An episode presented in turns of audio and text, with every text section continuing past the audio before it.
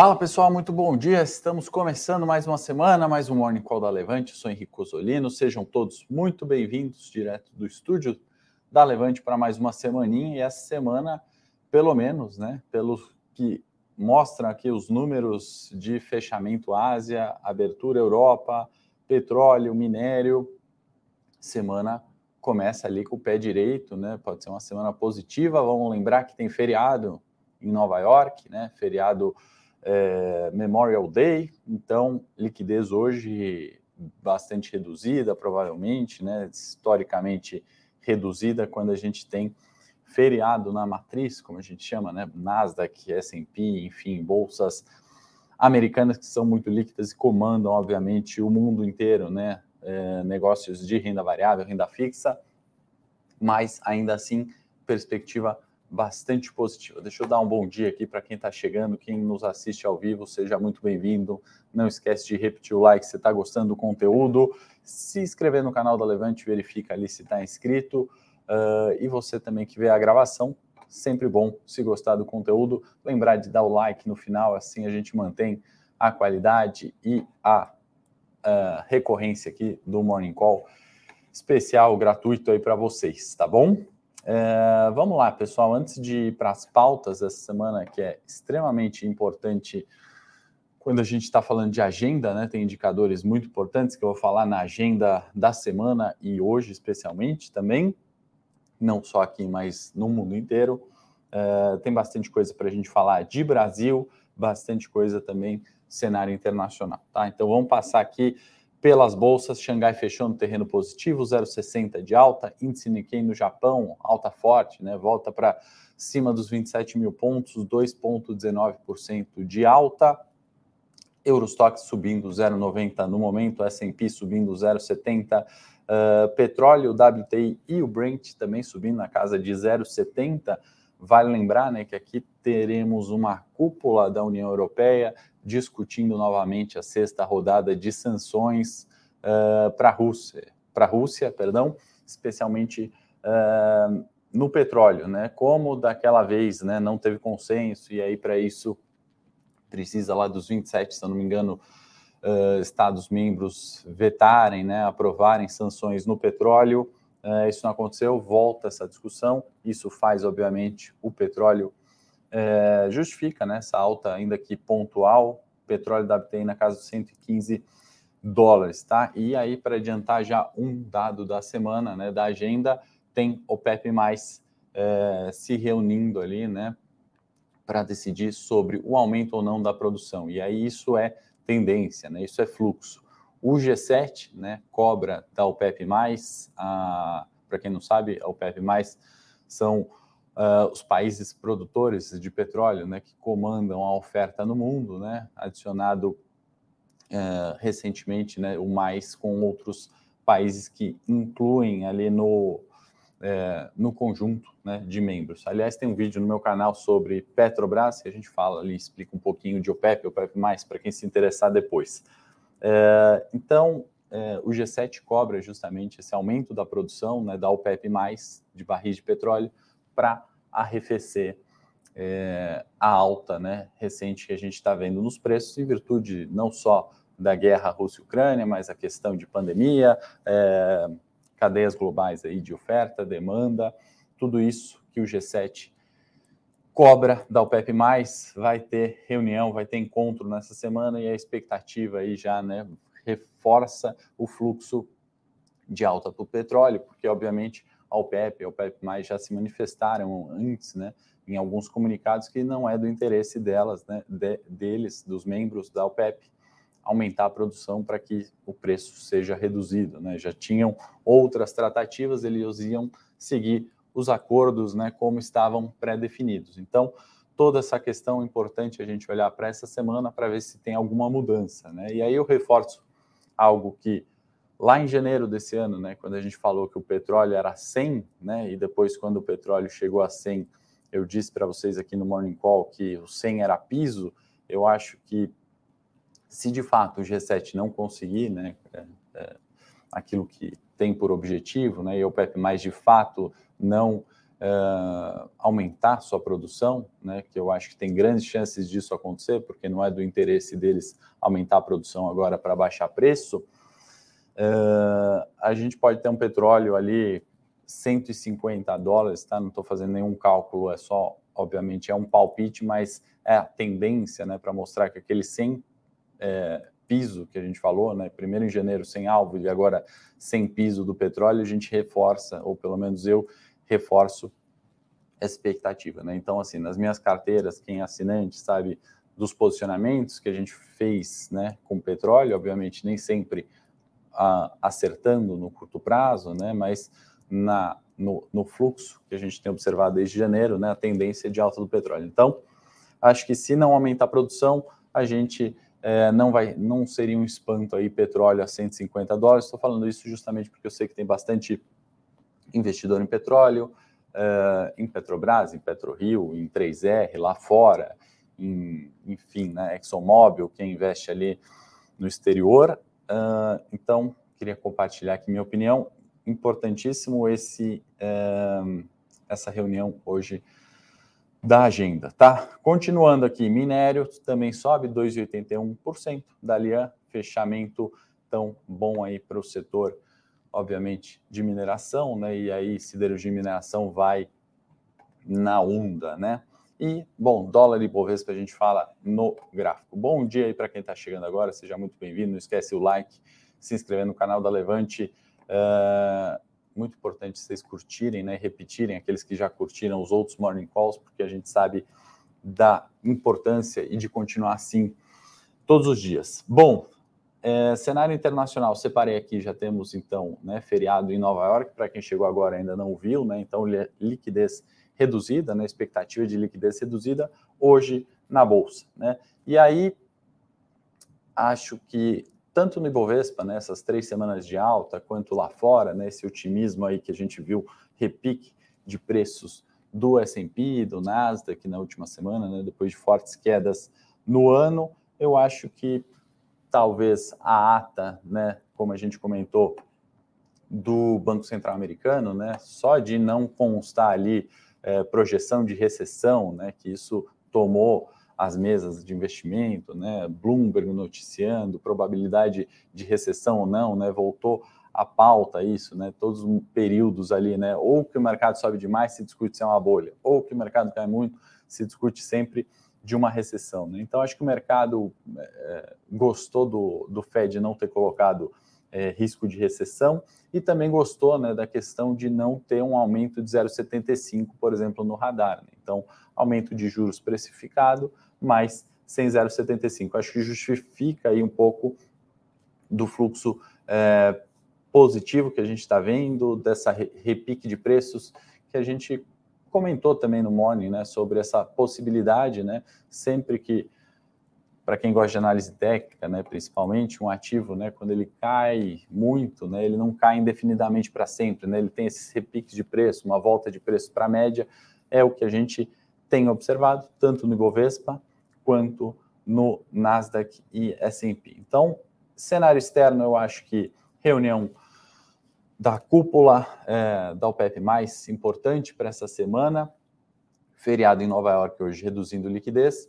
E China aliviando um pouco as questões de lockdown, né, Covid e aí consumo é, ou ânimo, né, para o consumo voltando, ajudando aí o bom humor na Ásia é, hoje. Questão Rússia e Ucrânia, né? novidades da, da guerra ali, no que a gente pode comentar de influências no mercado, tiveram testes ali de um míssil, se não me engano, o Zircon, que alcança mil é, quilômetros de distância, né? um míssil é, submarino, até onde eu entendi, isso gera ali né, uma certa tensão, né? reforça a questão de que a Rússia vai fazer o possível né, para tomar a Ucrânia, né, ou para continuar com é, os bloqueios né, no Porto de Odessa, nas saídas ali é, de matéria-prima, né, e a gente viu a dependência de fertilizantes, trigo, outros produtos, né, petróleo, né, gás na Europa,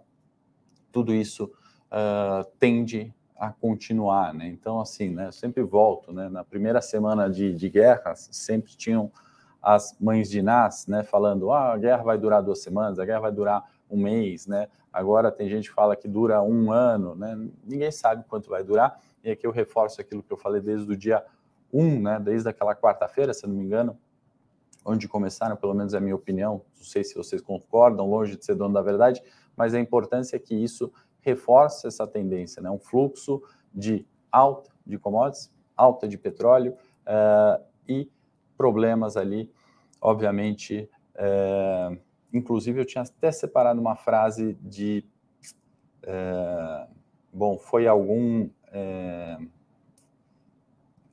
eu acho que foi o ministro de Finanças da Alemanha, eu não estou achando onde eu anotei aqui, mas colocando né, sobre todas essas questões, né, essa falta de coalizão, essa falta de não votar né, como um bloco unido ali na sanção do petróleo russo, por exemplo, né, se referindo à Hungria, nesse caso, que é a que mais está é, se opondo né, essa, é, a essa sanção, é, de um desmoronamento ali da União Europeia. Né? Então, aquele bloco que a duras custas criou o euro, depois tentou juntar todo mundo, né? começa a dar sinais ali de que não é tão é, forte assim. Né? Então, o próprio ministro de Finanças da Alemanha comentando isso, eu acho que é uma tendência, né? não é algo que começou agora em 22, né? a gente viu uh, desde sempre né? essa falta de coalizão lá e, e decisões, muitas vezes, que não são iguais para todos. Né? É muito difícil a Hungria colocar uma sanção, sanção no petróleo russo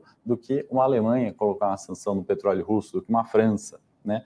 Então, são problemas que independem da guerra. Né? Eu acho que isso continue para a gente tirar né, para os nossos investimentos. É mais do que adivinhar se vai ter uma outra guerra, se a guerra vai durar um mês ou um ano, né, ou se a guerra vai acabar, é entender justamente essas questões que uh, vão mostrando tendência aí para as commodities, para as relações geopolíticas ali na Europa, na Rússia, na Ucrânia, né, leste europeu. Uh, então, acho que é isso que a gente tem que tirar para os nossos investimentos. Que seja uma semana ótima, Fabrício, concordo com você. Estou olhando aqui os comentários para ver se tem alguma pergunta, alguma uh, concorda, uh, uh, alguma concordância ou discordância aqui das minhas frases. Pessoal perguntando de opções, que não é a pauta né, do Morning, não vai dar para detalhar, mas depois no Morning Tech, na série Opções, a gente obviamente fala com detalhes. Bom dia aí para quem está chegando agora. Não esquece do like, por favor. Se está gostando do conteúdo, se não está gostando também, dá o dislike, por favor, e deixa nos comentários quando a gente encerrar a gravação. Lá fica fixo e eu leio todos, tá bom? Uh, vamos para o cenário local, então, né? E é o título do nosso morning de hoje, né? Eu acho que surpresa de PIB Brasil só pode ser para cima, né? Não vamos ter uma surpresa de piora no PIB, né? E as projeções, né, que eu tenho lido e tenho visto, né, dos, enfim, consultores, especialistas, economistas, né, de mercado que fazem só isso da vida, né? É, o que é muito bom, né? Porque eu não teria tempo de fazer e nem a capacidade, né? Que a gente tem excelentes economistas aqui fazendo isso. É, então, melhorando né, suas projeções de PIB, especialmente para o segundo trimestre. Né? Então, é, o problema de 22 para PIB não parece ser, na verdade, um problema, pelo menos para esse semestre não. Preocupação é com 23. Né? E aí, por que, que eu imagino que eles estejam aí melhorando as projeções de PIB? Né? Então, uh, a gente teve surpresas, ou nem tanto assim, né, uh, quanto aos balanços corporativos. Né? A gente mostrou outro dia aqui no Morning a, a aumento de lucro líquido, por exemplo, para pegar a última linha do balanço, né? aumento de receitas. Todas as empresas, é evidente que não, né? mas isso uh, ajudou também né, nesse repique de preços do Ibovespa. Eu acho que isso ajuda também para a PIB. Né? Além disso, continuidade de estímulo uh, fiscal, Além disso, né, commodities em altas, é, safras é, ou commodities agrícola, petróleo, é, minério, né, recuperação de preços, tudo isso ajudando. Então, as surpresas, né, ao meu ver, é positivo. Né? Até o setor serviços, né, a parte de serviços crescendo 1,8%, varejo ampliado crescendo 4,3%, foram fatores ali que ajudaram né, e que a gente nesse mundo, né, onde tem lockdown, guerra, eleição, né, muitas vezes a gente acaba não vendo, né, nem no noticiário, nem no jornal, as notícias relativamente positivas ou surpresas positivas que contrariam uma projeção negativa antiga. Né? Então, as projeções econômicas estão aí para serem revistas, né? e pelo menos no curto prazo, nesse semestre, nos parece que a surpresa de PIB para Brasil é para cima, tá?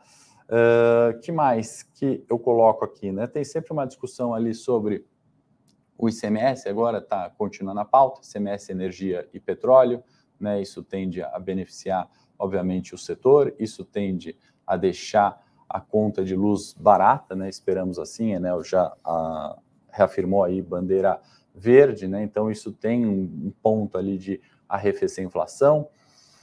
Questão de combustível, né? Tem um ponto de arrefecer a inflação, esses pontos, né, bem específicos e pontuais, né? Não que eles vão ser capazes de reverter uma inflação no mundo, porque a gente já falou na pauta internacional, né? Qual que é a questão do preço, né, dos produtos subindo, né?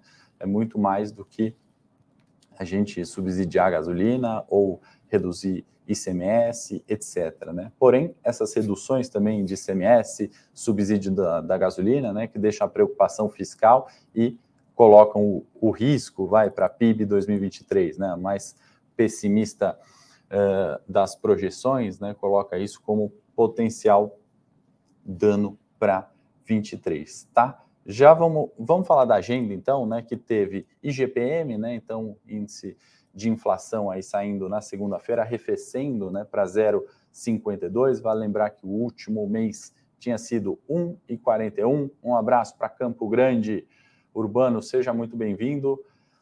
Uh, arrefecendo inflação, né? A hora que a gente olha em 12 meses, IGPM que está na casa dos 14 foi para casa dos 10. Eu agradeço porque reajuste, eu moro de aluguel você que mora de aluguel também vai ter um reajuste né, de 10%, né, se a gente fechasse o ano né, com IGPM a 10%, melhor do que 14%. Né? Então, mais um ponto ali que ajuda né, pontualmente na inflação. É, a gente tem na agenda local também dados de balança comercial, mas é, com toda essa questão de greve, funcionários do, do Banco Central, a questão de focos também não está saindo, né? A gente nem está comentando as segundas-feiras aqui o Boletim Focus, com as projeções de mercado em virtude da greve. Vamos colocar em stand-by, não sei exatamente né, qual o dia que isso vai sair. É, PIB, aqui, né? Já falamos, é, tem também PNAD, né? Dados de emprego, só isso, né? Só isso aqui no cenário local, né? Já são. É, excelentes indicadores, né? Como meu amigo Ricardo, que está. Ah, não, está aqui, ó, Ricardo, aqui, ó. Ele falou: essa semana vai o racha, né? Ele falou, palavras dele, não minha, mas justamente com é, esse sentido, né? Indicadores muito importantes na agenda para a gente observar. Lá fora, a gente tem também payroll na sexta-feira, como toda sexta-feira do mês, relatório de empregos nos Estados Unidos, e aí, de novo, né? Sempre se discute, ah, vai aumentar a taxa de desemprego ou vai diminuir? O que é importante olhar agora, né? O crescimento de salários ou não, né? Muito provavelmente, né, o que vem, a expectativa é queda no desemprego, ou seja, melhora o nível de emprego, porém não melhora tanto a renda, né? Então, uma forma ali de uh, olhar o indicador de sexta-feira que certamente traz volatilidade para o nosso Ibovespa. Então, atenção para quem investe aí também no curto prazo. Livro bege na quarta-feira, principais condições econômicas ali de todos, todas as distritais do Fed, né? O Banco Central Americano que tem suas distritais, né? Como se o nosso Banco Central tivesse uma distrital do Centro-Oeste, uma distrital do Nordeste, outra do Sudeste. O Banco Central Americano funciona dessa forma. No livro bege, cada uma dessas distritais colocam ali as projeções das regiões, né? Como está a atividade também muito importante e na quinta a reunião da OPEP+, que a gente falou, tá?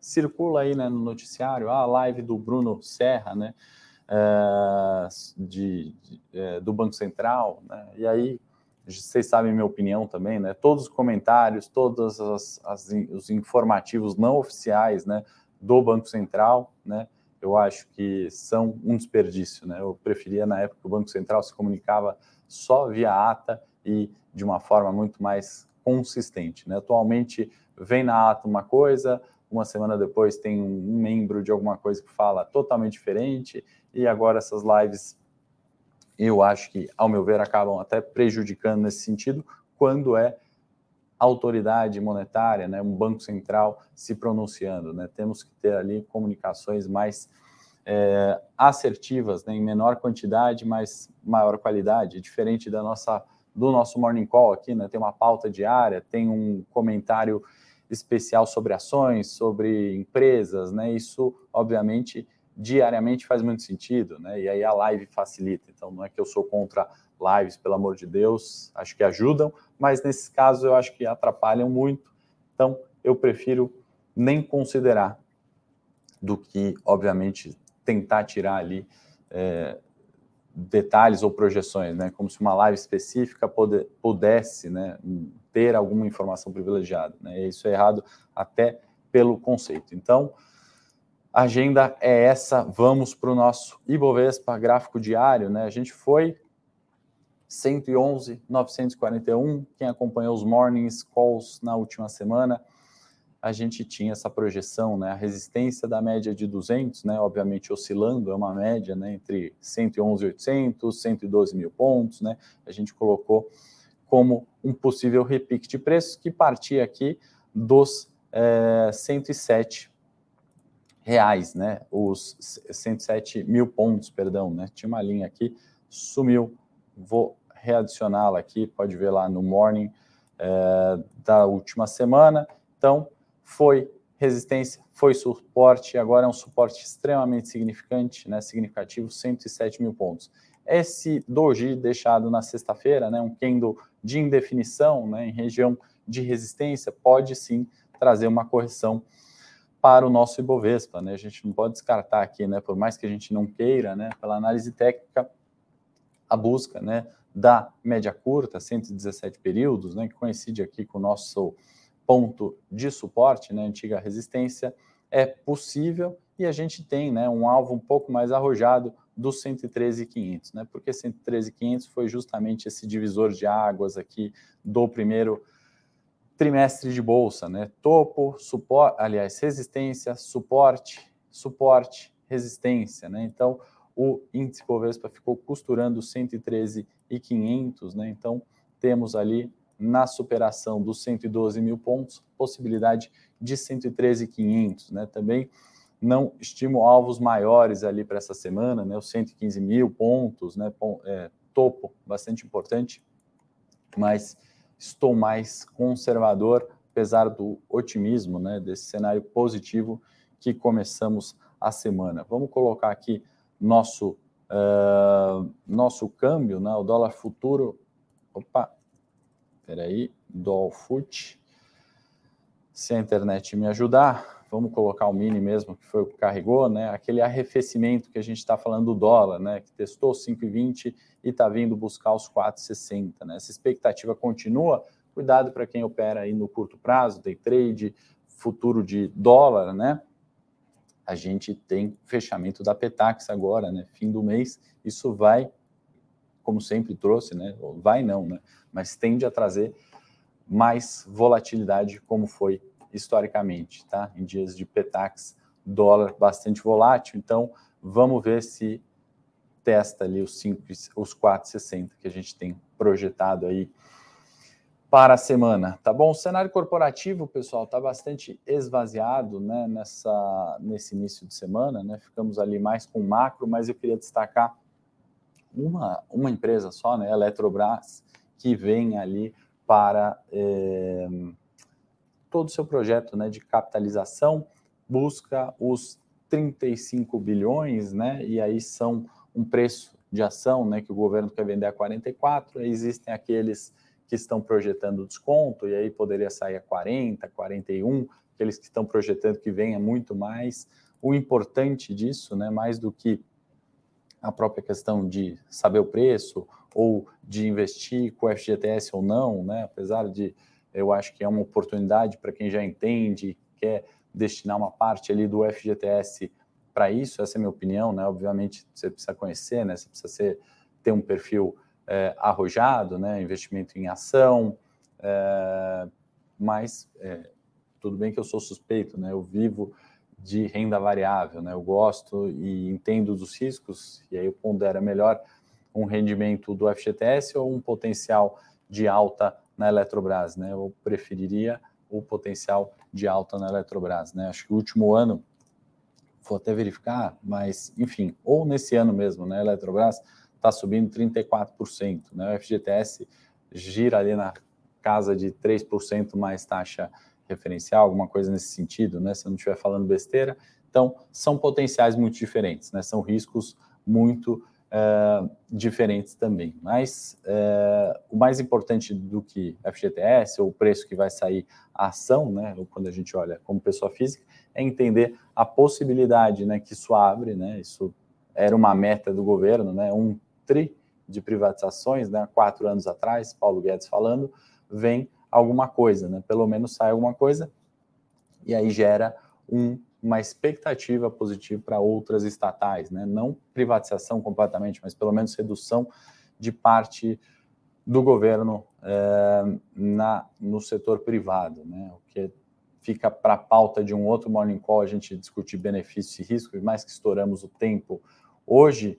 É, e teve até questão na Petrobras, né? O Lira comentando sobre é, o governo é, sair, né, vender aquela é, participação, enfim, causou uma confusão nesse final de semana aí com os comentários é, no Congresso sobre isso, tá? Então, acho positivo, por isso que eu destaquei só a Eletrobras. Vou fazer um convite para vocês verem o vídeo de análise técnica da semana do canal. Produção, se puder colocar, meu amigo Pedro, é, obviamente é no YouTube, é gratuito.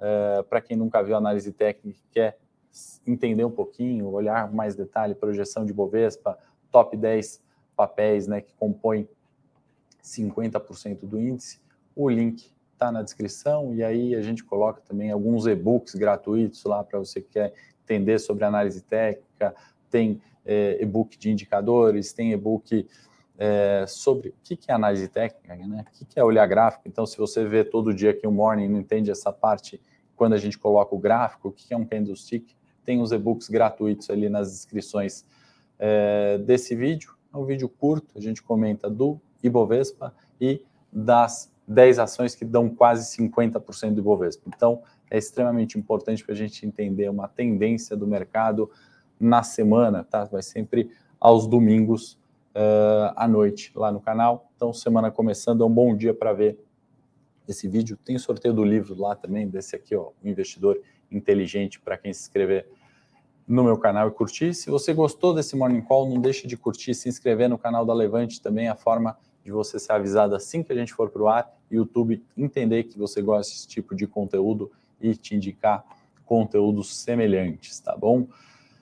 Como as eleições poderão afetar o IBOV no curto prazo, o Alexandre está perguntando. Eu vou te responder lá no Morning Técnico agora do meu canal, onde a gente vai olhar alguns preços aí de Eletrobras, Petrobras, falo sobre eleições e vamos falar também sobre dólar com mais detalhe, tá bom?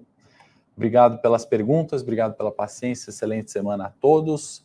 Vou começar o Morning Técnico já já. grande abraço e até amanhã, 8 e meia da manhã, para quem eu não vejo.